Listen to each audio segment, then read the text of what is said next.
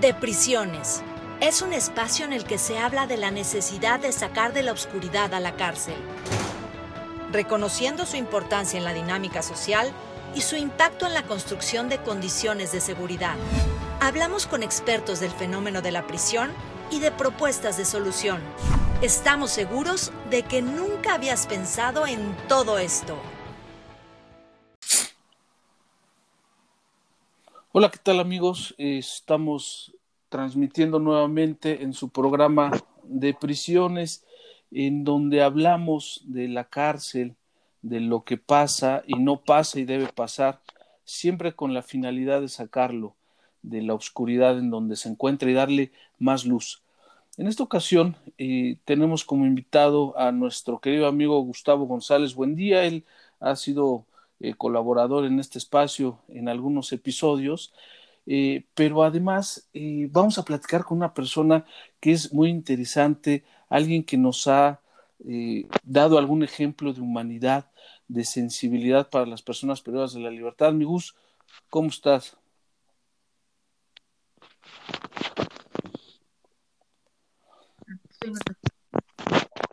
Ahora sí te escucho.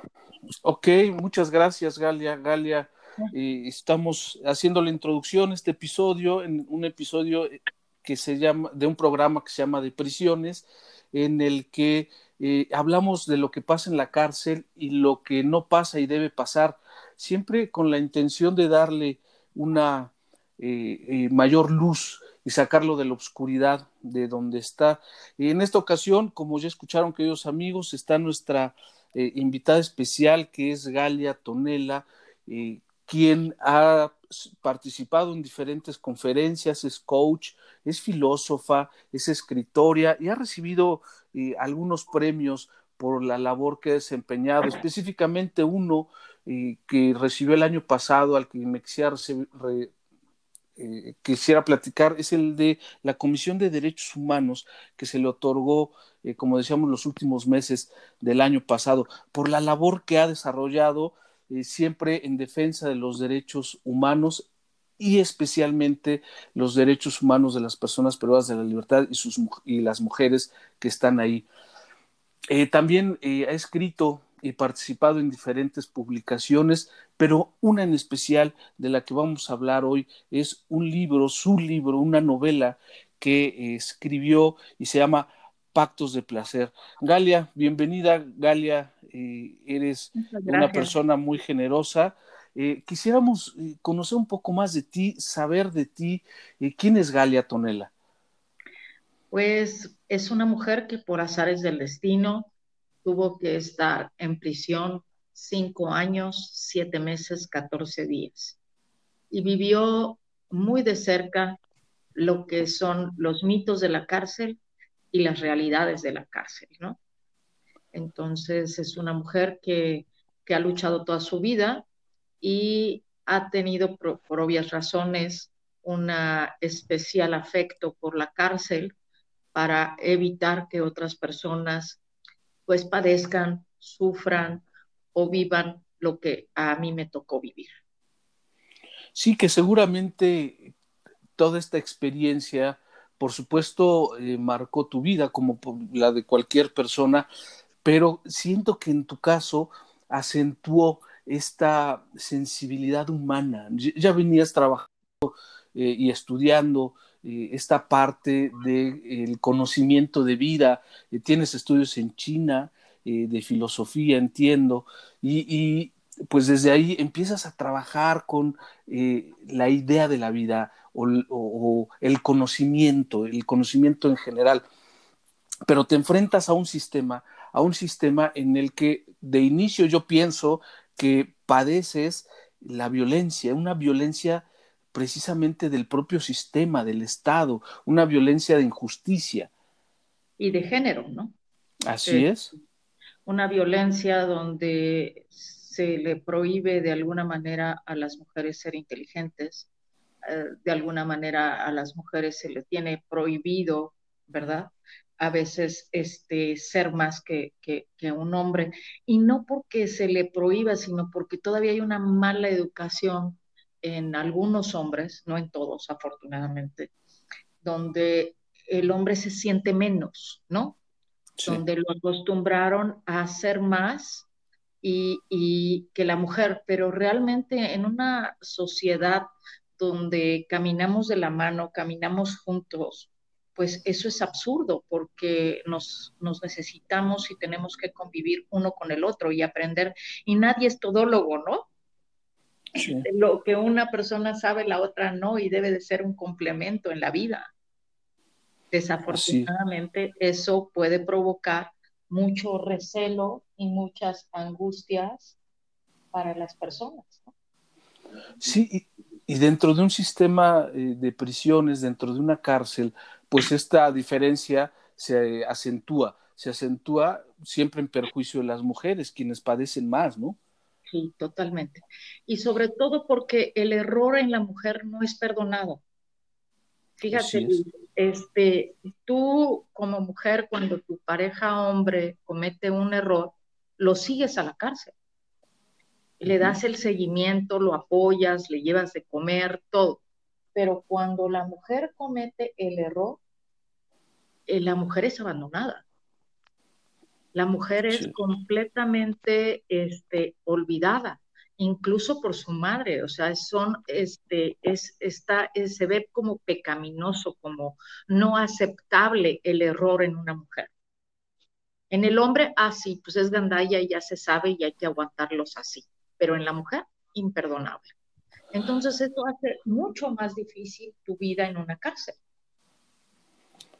Así es, y el, el, efectivamente lo que una mujer eh, no se le perdona es una falla, es una falta, y cuando existe esta ausencia de apoyo externo, pues se genera una sinergia al interior entre compañeras mucho más sólida, ¿no? Mucho más fuerte, como ah, que hay mayor solidaridad. Eh, cuando las mujeres que estamos en la cárcel nos volvemos hermanas, nos volvemos familia, porque el, el dolor de una es el dolor de todas. Entonces, este, nosotros aprendemos a ver las injusticias de la otra y el dolor y hermanarnos. No nos queda otra, sino nos quedamos completamente abandonadas. Porque cuando la, la sociedad las olvida, entonces tienen que reforzar sus lazos efectivamente para no estar abandonadas. Y cuando salen, ¿qué, sucede cuando la mujer que está privada de la libertad adquiere nuevamente esta posibilidad de convivir en sociedad? ¿Qué pasa con ellas? ¿Quién las recibe si ya fueron abandonadas? Pues realmente ese es el problema, que no existe un lugar para recibir esas mujeres, ¿no? Actualmente estamos en, pláticas para hacer una casa de medio camino donde esas mujeres que ya no son aceptadas, que no son abandonadas por la familia, puedan tener un lugar precisamente donde llegar y dónde está. Pero también no le queda otro remedio a esa mujer más que volver a delinquir. ¿Por qué? Porque es aceptada en el lugar de perdición, en el lugar donde precisamente fue manchada y ahí no es mal vista. ¿no? Ahí ya hizo una reputación. Ahora, este, hay, hay mujeres que no son abandonadas, hay mujeres que, que este, la familia la sigue, pero estamos hablando que es un 30% de la población total. ¿Y, de qué manera consiguen al interior todos los elementos, todos los objetos que requieren de aseo personal, eh, de alimentos? ¿Cómo se consigue cuando eh, las mujeres pues son abandonadas?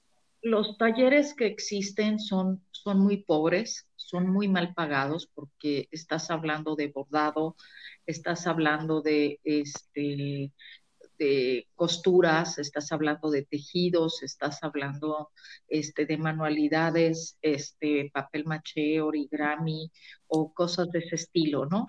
Y cuando la visita va, pues venden sus cosas que también es muy mal pagado y a veces el material a la interna le es vendido es extremadamente caro, Luis. Este, entonces es un círculo para medio vivir. Digamos que una persona en prisión necesita un mínimo de 400 pesos al mes para sobrevivir en la cárcel. ¿A qué me refiero a sobrevivir? O sea, estoy hablando un champú, un acondicionador, este, una crema, un jabón, este jabón de, de ropa y un cloro este, no, estamos hablando ni de unas palomitas, ni estamos hablando de una Coca-Cola, no estamos hablando de un gansito, no estamos hablando de ningún dulce. ¿Estamos? Estamos hablando exclusivamente para sobreponer. las, las autoridades no te dan jabón, no te dan este, ningún enser, no te dan absolutamente nada todo es por cuenta de ellos y la familia a veces también pues tiene estragos para llevarles este, las cosas a las mujeres en prisión. Sí, porque además se desgastan, ¿no? Galia, y en este, y en este programa, Galia, hemos sido muy críticos. Soy Gustavo González, buen día. Saludo con gusto. En este programa hemos sido Gracias, Galia. En este programa hemos sido muy críticos de eso, precisamente, de que la autoridad tiene una obligación en la Ley Nacional de Ejecución Penal de brindar los artículos de primera necesidad y hay muchas partes en la República que no se está haciendo. También hemos sido muy críticas en el Servicio Civil de Carrera porque las autoridades penitenciarias en muchas partes de la República, los directores de los penales y las directoras no reúnen los requisitos mínimos para tener ese puesto, no tienen la sensibilidad, no tienen la preparación que debieran tener lo ocupan policías, ¿verdad? Policías que para el policía siempre vas a ser un criminal, seas o no seas culpable. Debe de haber personas con un perfil perfectamente desarrollado para eso. ¿Cuántos cambios de administración en los cinco años que estuviste? Tú, tú viviste varios cambios de administración, unos buenos, unos malos, otros mejores. O sea, no hay una continuidad. Eso es e, una cuestión que afecta a la vida en prisión. Eso es lo más grave. No existe una continuidad ni una política que siga. Eso es lo más grave. Porque este, al cambiar, la gente tiene una desestabilidad terrible, ¿no? Este, eh, en, en el caso, por ejemplo, cuando este, hubo autoridades que lucharon porque el, el BI, la visita íntima, fuera estrictamente con matrimonio, fuera con pareja, fuera este, no ilegal para evitar la prostitución, ¿verdad? Hoy en día, pues les das una lana a la gente y ya hay prostitución. ¿Por qué? Porque te mandan al varonil y ya puedes ejercer prostitución. Entonces, necesitamos entender que debe de haber una regla interna que se respete y que existan personas capacitadas para hacerlo. Con todo respeto, hay, hay psicólogas con muy buenas intenciones, este, preparadas, pero salen de la carrera y tú mejor que nadie, Gustavo, sabes que el criminal tiene una mentalidad pues mucho más desarrollada que el común denominador. ¿No? No estamos Sí, terminan siendo novios de las psicólogas y de las trabajadoras sociales. Esa trabajadora social, pues un criminal pues, se, la vacila con la mano en la cintura. Entonces debe de haber un perfil de, de, personas realmente capacitadas con la capacidad para manejar ese tipo de personas, porque si no, pues este, las vacilan, ¿no? Son más inteligentes que ella. Así es, eh, yo quisiera eh, comentarle a las personas que nos escuchan esta participación inédita en el programa y especial porque efectivamente eh, Galia y Gustavo se conocieron al interior del centro penitenciario en Morelos, en Atlacholoaya. Ahí seguramente tuvieron algunas experiencias importantes, de, alguna, alguna que recuerden especialmente en este momento. Pues sí, yo, recuerdo precisamente esa cuando Gustavo puso precisamente la reglamentación donde este, las mujeres estuvieran casadas y tuvieran pareja este, forzosamente legal, ¿no? Y fue una revolución adentro, te, lo odiaban, pero, pero realmente eh, funcionó por muchos años y, fue algo correcto para ellas, fue algo dignificante para las mujeres. Porque imagínate, actualmente las mandan, ¿verdad? Las golpean, las meten con tres hombres, las golpean y todavía este, no les pagan. Así es, tuvimos, una, tuvimos la, una entrevista de una persona que sufrió esa violencia eh, institucional, efectivamente la prostituía, la propia autoridad la llevaba a prostituirse y le daban 100 pesos al final, le daban 100 pesos al final del día, le daban 100 pesos para que ella misma se los regresara para el pago de la lista. Entonces se quedaba... Pero... Es, es absurdo, ¿no? es terrible. Este, Gustavo, a mí me tocó ver cómo tuvo que correr comandantes, ¿no? Me tocó ver que, te ofrecían alcohol, que te ofrecían este licor o te ofrecían dormir con otras mujeres, bueno, porque este, tú sabes que en, un penal femenil, pues este, hay mucho lesbianismo, ¿no? Sí. Precisamente por esa necesidad de, de, del sentir, ¿no? Del sentirte viva, ¿no? Se, lleva a muchas confusiones donde hay mujeres que se vuelven lesbianas. Porque sí, pero el caos estaba institucional, estaba institucional, exactamente, sí, Galear, estaba institucionalizado el caos, porque cuando yo llegué, el mismo Consejo Técnico Interdisciplinario, ahora llamado Comité Técnico, que es, que era la institución fundamental del centro, autorizaba las visitas o una forma de prostitución eh, secreta, escondida, porque los internos se, se, carteaban dos o tres cartas de amor y decían que ya eran novios. Pedían al consejo técnico, al comité técnico, pedían eh, formalizar su relación y el comité lo formalizaba nada más por dos cartas.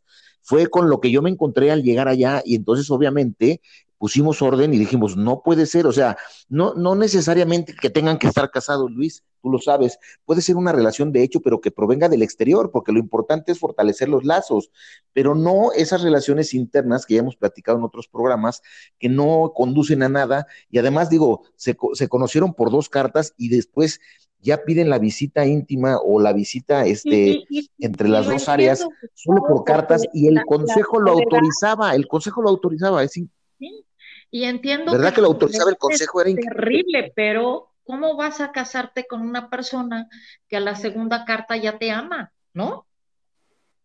Exacto, eso es, Galia, eso es lo que prohibí y por eso, pues, pues muchas personas del femenil, eh, por esa costumbre que se tenía avalada por el comité técnico, el propio comité técnico, pusimos orden en ese sentido y pues sí, la verdad fue una revoltura y no, no, no, no era muy bien visto yo en el área femenil, que digamos, pero eh, eh, ahí se tiene que imperar con un poco de disciplina y sentido común para que no haya el caos que persiste ahora en ese mismo penal, ¿verdad, Galia?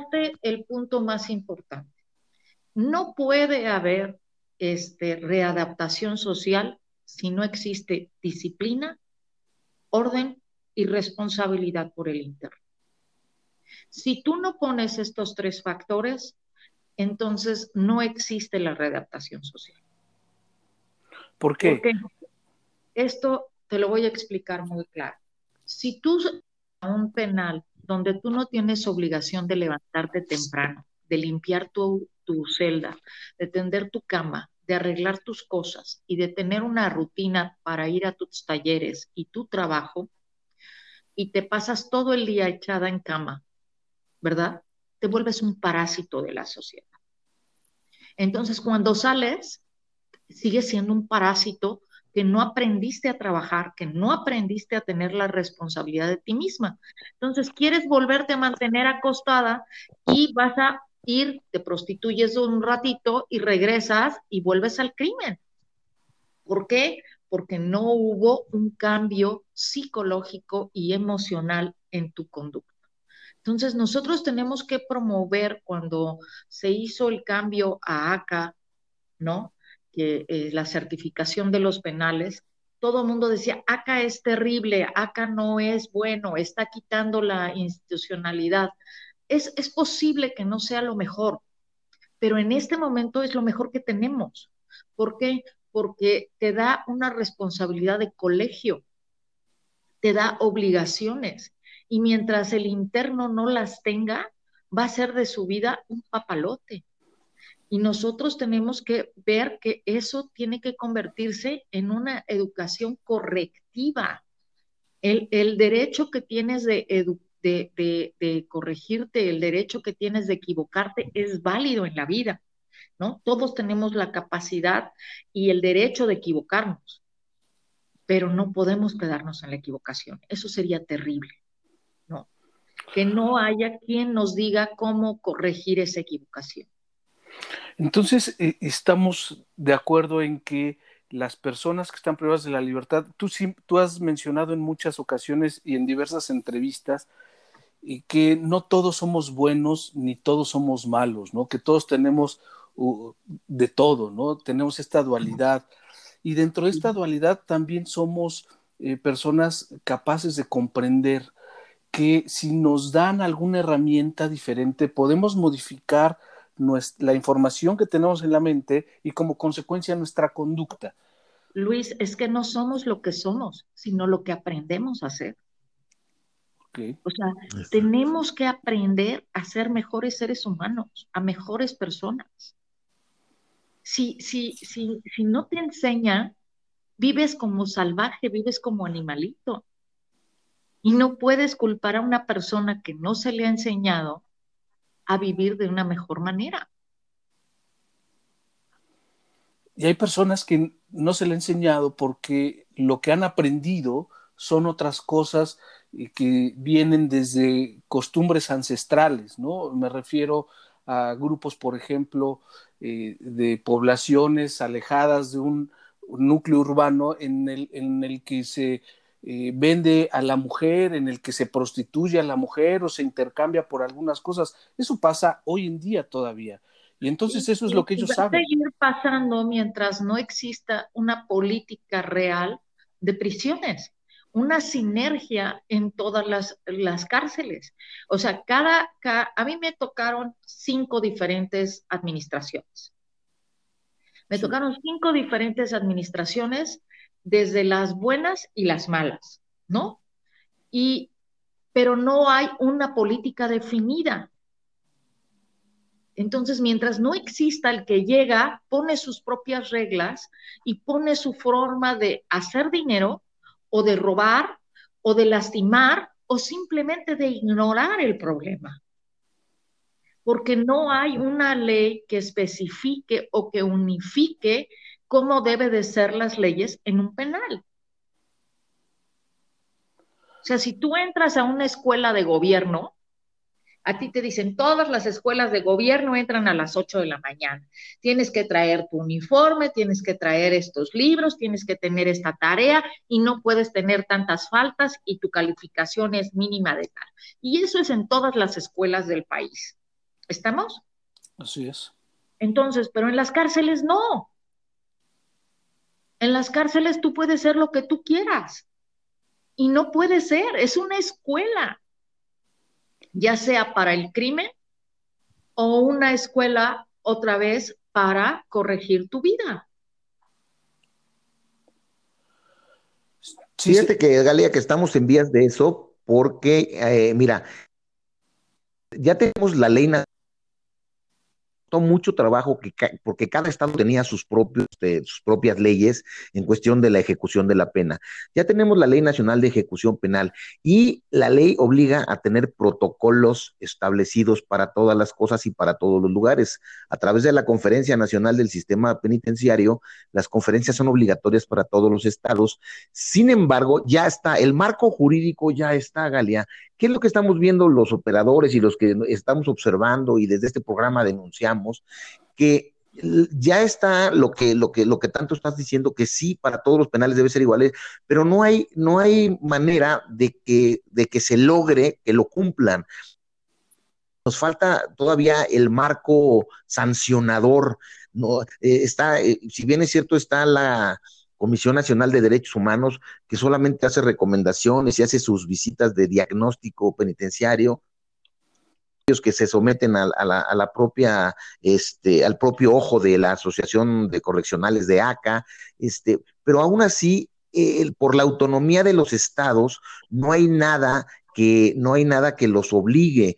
Entonces nosotros a través de la sociedad civil, Galia, personas como tú, como yo, como Luis y como muchos otros amigos que nos están escuchando, debemos de convertirnos en observadores penitenciarios, debemos de alzar la voz y debemos de señalar las personas y los lugares que no están funcionando. Solo así, a través de las denuncias, como vamos a poder lograr que cumplan con esa ley que tanto habíamos anhelado para que se, para que se homologaran las formas de hacer las cosas en todas las prisiones y que no se está haciendo a pesar de que ya está. Entonces, tenemos que seguir alzando la voz y por eso invitamos y por eso es que estamos haciendo estos podcasts, estos programas y otros más que tenemos, precisamente para alzar la voz, porque tenemos la convicción de que con personas como tú y como muchas otras que están por ahí afuera, esto tendrá que cambiar tarde que temprano, Galia.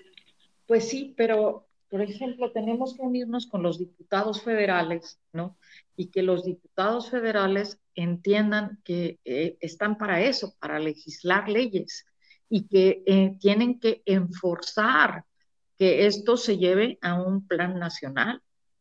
Y yo entiendo también que hay muchísimas mujeres que están, son inocentes y que están en prisión por haber estado en una mala compañía, en un mal momento o en una circunstancia equivocada, ¿no? Pero necesitamos hacer que la estancia en una prisión sea mucho más ligera y mucho más cómoda, no para el criminal, porque al final no estamos protegiendo criminales, estamos protegiendo a la sociedad, porque como es el marco en una cárcel, así es la conducta de la sociedad afuera. Es correcto. Entonces, nosotros tenemos que entender que es una micro sociedad las que estamos haciendo hacer una condición completamente normal, una condición que nos permita hacer la condición más efectiva.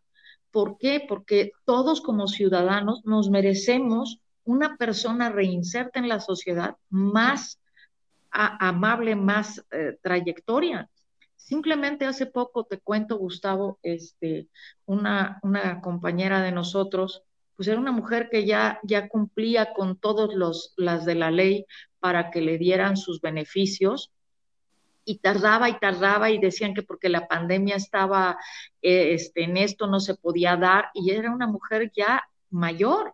Entonces yo fui con la presidenta del Tribunal Superior de Justicia y le dije, no puede ser que que, ustedes no estén viendo las edades de las personas que están en riesgo y que esta mujer ya lleva más de 23 años en prisión y que necesita salir y que necesita hacer. No podemos tener los ojos cerrados también a tratar a las personas como animales. Necesitamos dignificarnos como sociedad. Si existen criminales es porque hemos abierto la puerta a que exista todo ese mundo. La idea es que el sistema penitenciario sea visto como eso, como un sistema, como el sistema de salud, como el sistema de educación, como un sistema del Estado, para que el Estado le ponga atención, le destine recursos, se involucre y logremos lo que la sociedad espera y lo que la ley dispone, que es la reinserción social, Galea. La reinserción social que yo soy de los que piensa que es una decisión personal, porque allá adentro hay muchas historias, allá adentro se, se conocen muchas, eh, eh, muchas vidas.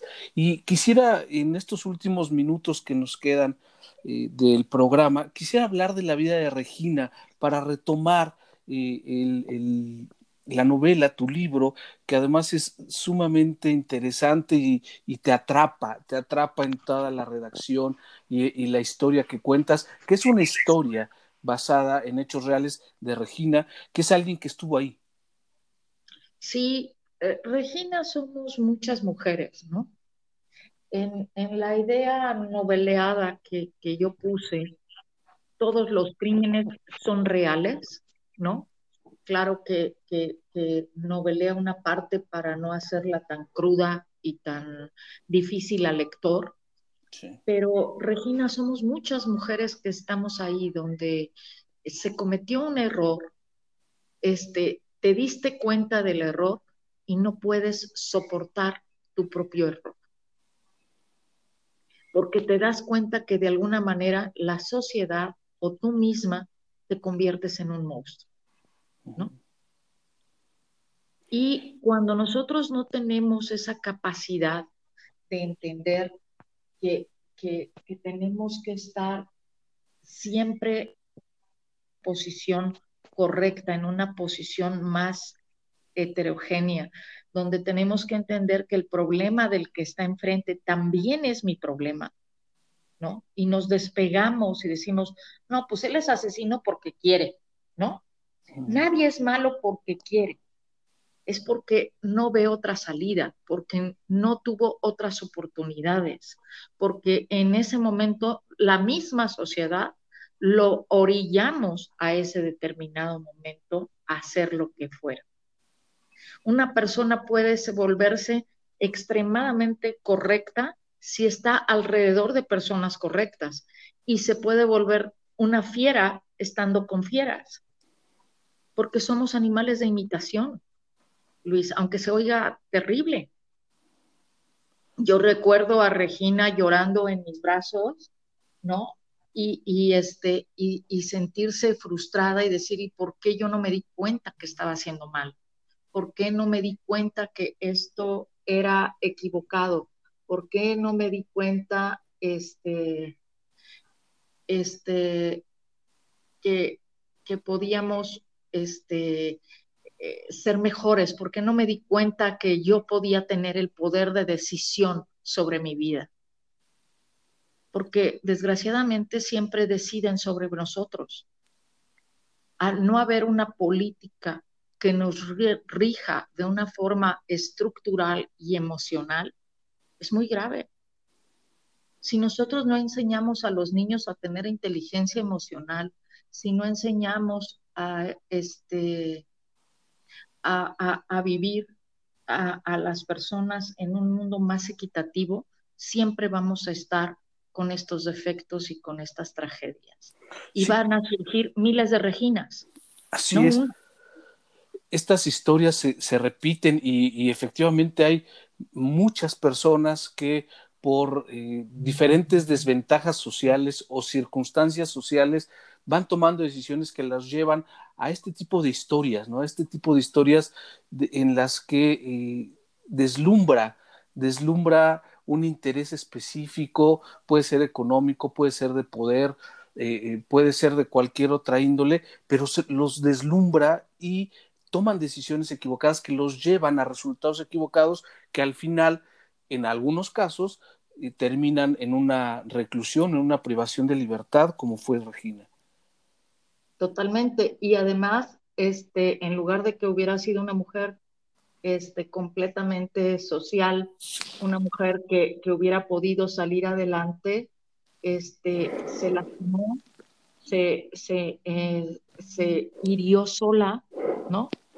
Con todo ese rencor, con todo ese odio que llevaba adentro por todo lo que había hecho, ¿no? Uno de los momentos más difíciles que, que yo vivo con Regina y, no pongo en el libro porque se me hacía durísimo, Luis, es cuando ella me dice, este, mamá, porque me, me decían mamá en la cárcel, oye mamá, este, van a venir mis hijos y quiero que los veas, quiero que veas en sus ojos si tienen mi perversidad, si tienen eso. Y quiero que si me dices que tienen mi perversidad, los voy a meter al baño y los voy a matar. No quiero que sean como yo. A lo mejor es un acto terrible, es fuertísimo lo que te estoy diciendo. Sí. Claro que esos niños no tenían esa mirada porque este, siempre tenemos que creer que existe la segunda oportunidad. Y, hay, muchas veces la cárcel no es una segunda oportunidad, es la primera. Creemos que la cárcel es la segunda oportunidad y no, es tu primera oportunidad porque la vida te ha tratado como un animal. ¿Hay cárceles malas? No. Son, hay personas que hemos sido indolentes ante el dolor ajeno, ante lo que viven los demás. Ya basta. Sí, y, lo fuerte es eh, estar reconociendo que nuestro piso, nuestra plataforma de salida, en la mayoría de los casos es la cárcel. Eh, hemos platicado en algunos eh, programas y en algunas eh, conversaciones que a veces hay personas que están en la cárcel y no quieren salir de ahí, lejos de lo que mucha gente que nos escucha piensa. Hay algunos que no quieren salir porque allá adentro encuentran su estructura, su estructura social, su estructura familiar, su techo, su, su pedacito de cama, porque acá afuera no lo tenemos. Entonces... yo, te cuento una historia, por ejemplo, de una persona que, que vivió en la cárcel que, hacía tamales y cuando salió, porque estuvo casi 16 años en la cárcel, cuando salió regresó a vernos y nos dijo, ay niñas, no saben que solos están allá afuera. Sí. ¿Te imaginas ese comentario? Es demoledor. Claro que sí. Sí, es demoledor. Niñas, no saben que solos están allá afuera no saben qué felices éramos nosotros aquí adentro. Sí. O sea, imagínate qué grado debe llegar una persona para pensar que la cárcel es su vida. Y entonces, tomando en cuenta entonces que la prisión precisamente le cambia la vida a muchas personas, es indispensable que los funcionarios penitenciarios sepan que pueden tocar vidas, y entonces, este, pues que estén preparados, Galia, precisamente en todas estas cuestiones para que esas vidas sean tocadas de una manera adecuada, para que cuando las personas salgan a la, a la vida en libertad, precisamente, pues y se encuentren con ese mundo, pues puedan hacer un análisis de valor, como la persona que nos comentas, que nos siente eh, a la sociedad afuera o lo que le como pues, personas en algún momento vacías, materiales, eh, supongo yo, porque eh, digo, como tú decías, el submundo que se vive en la prisión, donde se genera esa hermandad, también la autoridad penitenciaria debe saber que existe y además debe aprovecharse de ella para hacer el bien. Tú misma lo, lo, mencionabas, si los tratas como animales, se van a comportar como animales. Entonces, las autoridades penitenciarias deben hacer su parte para tocar estas vidas de manera eh, positiva. No, y hay casos todavía como está el de María Luisa Villanueva, que es, un caso terrible que ha tocado derechos humanos, que ha tocado todas las instituciones, donde solamente una persona dice que se parece al culpable y lleva casi veintitantos años en prisión, ¿verdad? Por un, me parece que se parece a la señora del secuestro me parece que se parece, ¿no? Sí, sin siquiera tener una certeza. Y encontramos sin tener una certeza de ningún tipo, ¿no? Sí, y con eso es suficiente para que la autoridad judicial determine que alguien va a estar 30 o 40 años eh, cambiando su vida, o mejor dicho, ya en ese momento cambió completamente el rumbo. ¿Y sabes por qué lo hace? por llenar estadísticas, para que aparentemente parezca que están trabajando, para que parezca que ellos están haciendo su labor y trabajando y cumpliendo con la ley. Pero no, ¿cómo puede estar una mujer acusada de extorsión, verdad? Que habla náhuatl y que extorsionó a un señor que habla español y que no habla náhuatl. A ver, por favor, 15 años, de prisión a una mujer que extorsionó a un hombre que no habla náhuatl y que ella no habla español y que según lo extorsionó, ¿cómo? ¿A señas? Es, parte efectivamente de la injusticia, de las fallas del sistema. Recientemente hemos tenido... esas no son fallas, esas son pendejadas, perdóname Luis, perdóname Gustavo. o sea, es. una falta de, siquiera revisar el, el, este, la carpeta de investigación, de no poner un protocolo para revisarla, de simplemente cargarse de trabajo los jueces y pasarlas y mejor que sea culpable a, no molestarme a leer si es inocente, porque pues qué hueva leer el expediente.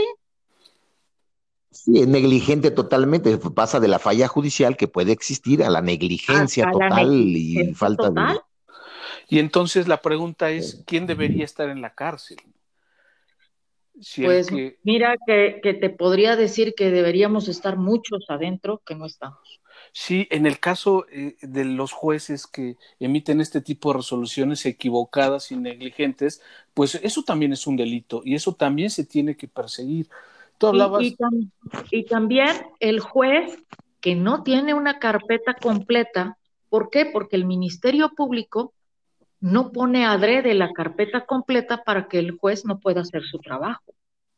O sea, tú tienes que entender que también se tiene que permear las, las bases inferiores, que son las que llenan la carpeta de investigación. Porque yo he visto jueces llorar por tener que soltar a una persona por falta de pruebas. Porque la carpeta de investigación estuvo apalabrada con el Ministerio Público. Entonces el juez solamente puede actuar conforme a derecho con lo que tiene en papel. Y a veces es frustrante. Por eso tenemos que tener una mejor educación en nuestra policía, en nuestros custodios. Como tú que les dabas talleres a, los custodios de cómo tratarnos, Gustavo. Así es, Galia, y todavía sigo dándoles capacitaciones, pero pues este, fíjate que también todo es una, hay muchas personas que tienen los recursos para dar la capacitación y la simulan, Galia, o sea, la corrupción permea en todas partes y hace mucho daño. Eh, dice, hacen como que dan los cursos y no los dan, y vámonos, nada más este, toman la foto para el registro y están, están así. Hay instructores que se prestan a eso, a mí me lo han ofrecido, Galia. Yo me he negado, pues es el peor daño que puedes hacer. Hay que darle capacitación a los custodios. Y este, pues bueno, pues tú sabes muy bien de eso. Desafortunadamente se nos está agotando el tiempo, Galia, pero quisiera eh, ver si tienes un mensaje final, un mensaje final para que las personas que nos escuchan eh, conozcan más y a través de este conocimiento dejen de ignorar el sistema, dejen de ignorar la sociedad que se genera al interior de un centro de reclusión? Primero lo que tenemos que entender que una cárcel no es un lugar de castigo. La cárcel es el resultado de la mala organización de una sociedad, ¿no? Que no deberían de existir, es cierto, pero ahorita los tenemos este, eh, de la mejor manera y pues tenemos que sacar lo mejor. Pero que recordemos que una cárcel es el reflejo de una sociedad completa. Y que es. parte de lo que nosotros tenemos que atender, que hay muchísima gente buena en la cárcel y que si Sodoma y Gomorra hubiera sido perdonada con 10 personas buenas, yo les puedo garantizar que en cualquier cárcel de cualquier parte del mundo hay más de 10 personas buenas. y tenemos que voltear a ver eso, nuestras cárceles, nuestra capacidad de entendimiento, nuestra capacidad de hacer unión y de hacer amigos. Y yo estoy a sus órdenes, de verdad. Ojalá y podamos hacer esto con, diputados, que podamos este, trabajar con ellos para que esto funcione mucho mejor y seamos mejores personas. Sí, tenemos que sumar y en esa tarea estamos, Galia, tenemos que sumarnos todos, todos los que estamos realizando acciones en beneficio del sistema. Y beneficio, como tú bien lo decías, no quiere decir eh, consentir ni, ni, esta idea que se tiene a veces de eh, dar mejores servicios al interior que al exterior, sino que sea un lugar en el que se logre, efectivamente se logren acciones para que las personas que están privadas de la libertad salgan y no vuelvan a cometer un delito. Y que se trate con respeto a todas las personas que están ahí. Me refiero a los que están privados de la libertad, pero también al personal. Hay muchas veces que el personal es sumamente violentado por las autoridades y tampoco hacemos algo. Y también hay, hay, hay personal que, que violenta a los internos y viceversa, ¿no? Así es. Ese es el resultado de la mala educación que tenemos en nuestro país. Punto. O sea, ese sistema nos demuestra que nos falta educación. Sí. Y que tenemos que trabajar más en la educación. Y reiteramos el, comentario que hacías hace un momento, es el reflejo, la parte de eh, la reclusión, de las cárceles, es el reflejo de la sociedad, porque acá afuera también nos falta mucha educación y pues, lo podemos ver en esta sociedad comprimida que se genera en los centros de reclusión. Galia, te agradezco mucho. Me gustaría comprometerte a seguir platicando en una ocasión futura. sabes que cuentas conmigo para siempre en cualquier cosa que pueda apoyar a las cárceles, siempre estaré a tus órdenes y a tus servicios. Muchas gracias, gracias queridos amigos. Yo les quiero recomendar, por favor, lean este libro, eh, lo pueden conseguir en diferentes librerías, incluso en, librerías en línea que se llama Pactos de Placer. Es muy interesante, tiene críticas muy buenas y además los atrapa. Es de nuestra invitada de hoy, Galia Tonela, que eh, narra eh, alguna historia de una persona que estuvo privada de la libertad con todas ellas. Galia, muchas gracias. Queridos amigos, gracias también a ustedes por escucharnos. Hasta luego. Gracias, Luis, y estoy a tus órdenes. Adiós, Gustavo. Muchas gracias. Bye. Hasta luego. Es así como terminamos un episodio más de su programa de prisiones, en el que hablamos con Galia Tonela, que es un ejemplo de fuerza y generosidad. Hasta la próxima. Si te gustó este podcast, compártelo. Búscanos en Facebook como de prisiones y en Instagram de punto prisiones. Y si quieres escribirnos, hazlo a deprisionespodcast.gmail.com.